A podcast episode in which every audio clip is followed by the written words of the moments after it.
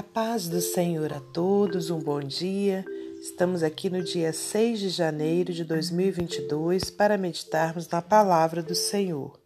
Hoje eu te convido a abrir em Hebreus, capítulo 13, versículos 1 ao 3.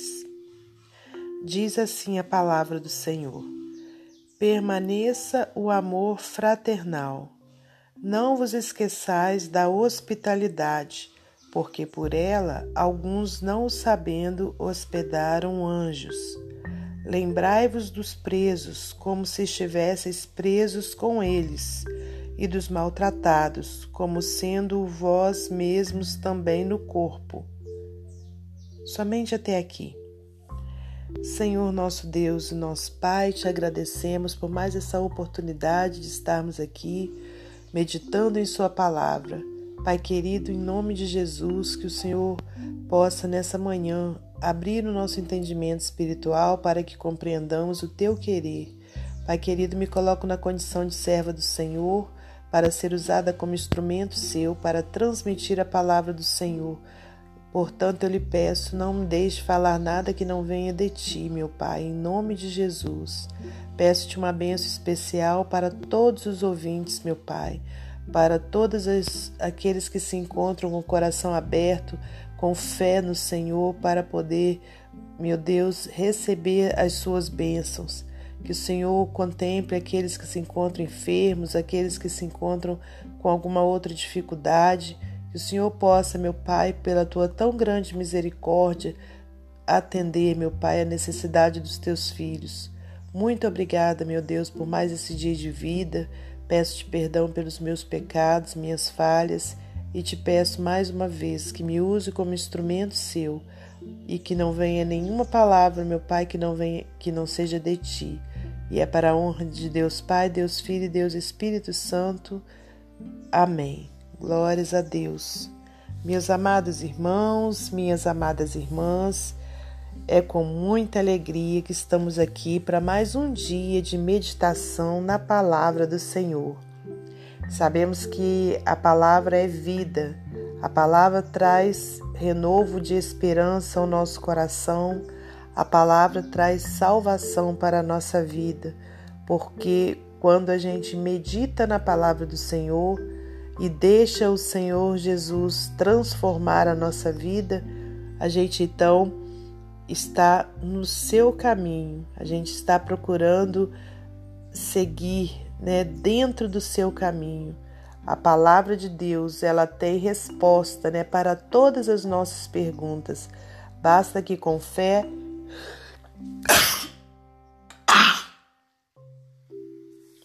Peço perdão aos irmãos.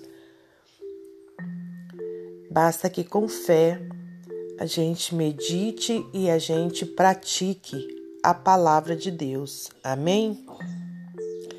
Então, entrando aqui na passagem que a gente leu, aqui nessa carta aos Hebreus, onde diz: permaneça o amor fraternal. Não vos esqueçais da hospitalidade, porque por ela alguns não sabendo hospedaram anjos. Então, quando diz aqui permaneça o amor fraternal, irmãos, para quem não sabe, né, é o amor entre irmãos, né, seja irmão biológico, né, seja irmãos em Cristo. Então, permaneça esse amor. Né? Então, é, Jesus ele nos ensina, nosso Deus ele nos ensina que nós devemos, aliás, ele nos ordena, né, através dos, do mandamento, amar a Deus sobre todas as coisas e ao seu próximo como a ti mesmo. Então, o amor fraternal, ele é né, um, um mandamento de Deus mesmo para a nossa vida. E, e aqui fala também um outro fator muito importante, que é a hospitalidade, né, que é a situação de chegar alguém em sua casa, em minha casa, e, e como é que a gente tem tratado né, os nossos hóspedes. Então, olha, não vos esqueçais da hospitalidade, porque por ela alguns não sabendo hospedaram anjos.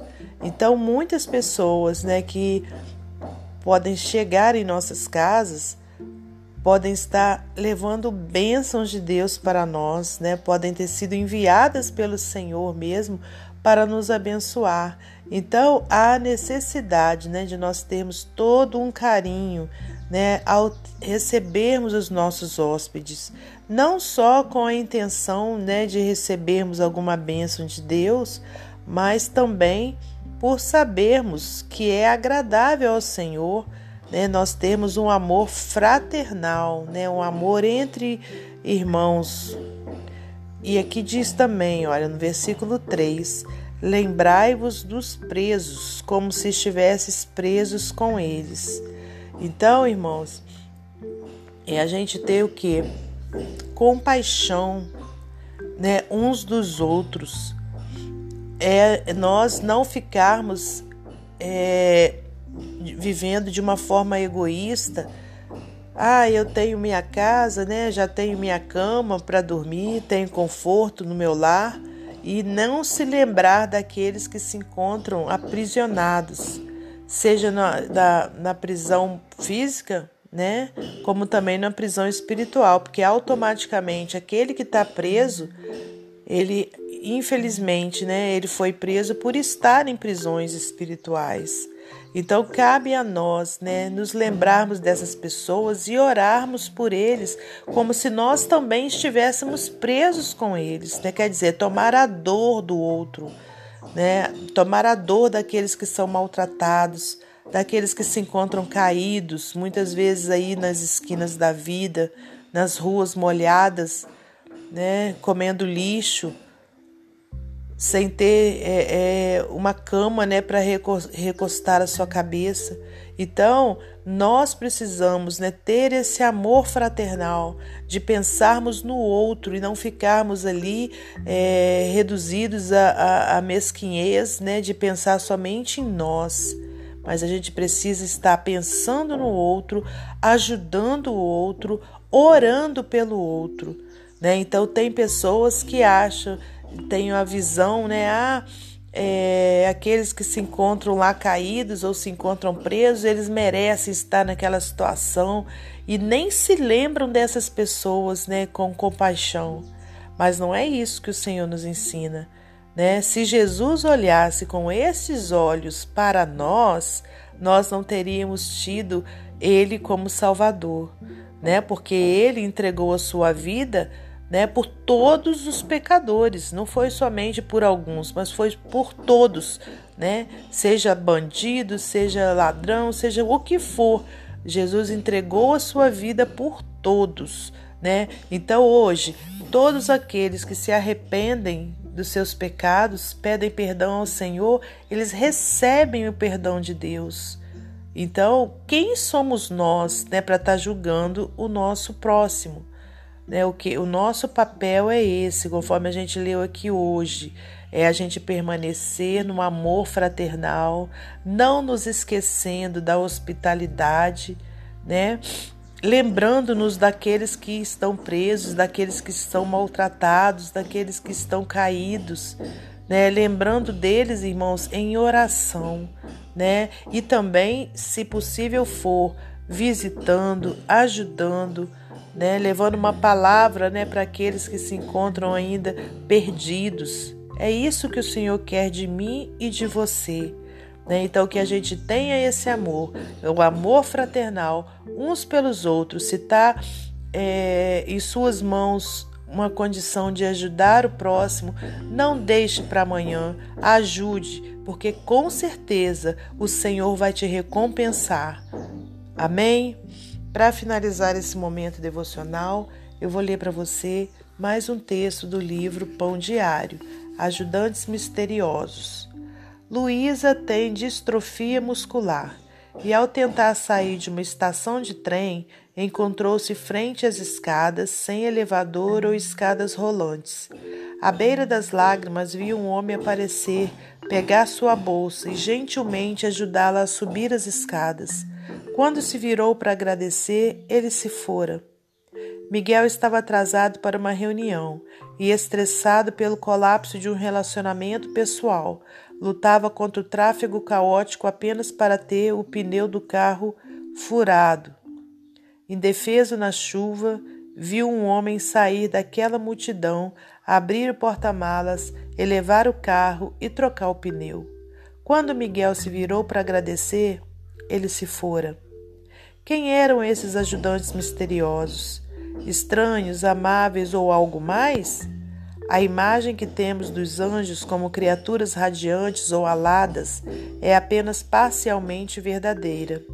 Enquanto alguns aparecem dessa maneira, outros vêm com os pés empoeirados. Não, vou voltar aqui. Enquanto alguns aparecem dessa maneira, Isaías 6, 2 e Mateus 28, 3 traz exemplos né, de anjos assim, criaturas radiantes.